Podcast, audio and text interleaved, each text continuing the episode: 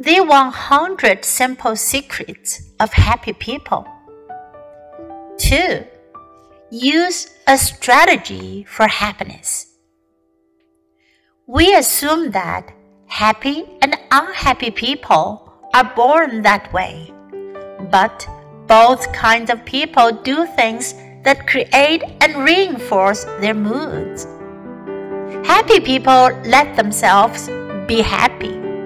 Unhappy people continue doing things that upset them.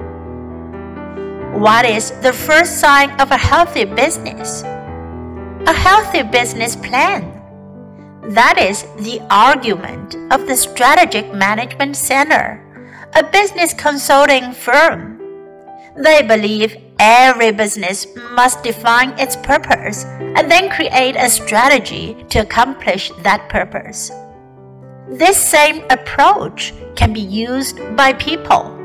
Define what you want, then use a strategy to get it.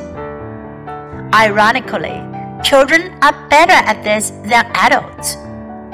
Small children know when being cranky will get them an ice cream cone, and they know when being too noisy will get them a cross reaction from their parents. Children understand that there are rules and predictable patterns to life, and they use a strategy to help them get what they want. Living a happy life as an adult is like trying to get that ice cream cone as a child. You need to know what you want and use a strategy to get it. Think about what makes you happy and what makes you sad, and use this to help you get what you want. Happy people do not experience one success after another, and unhappy people one failure after another. Instead, surveys show that happy and unhappy people tend to have had very similar life experiences.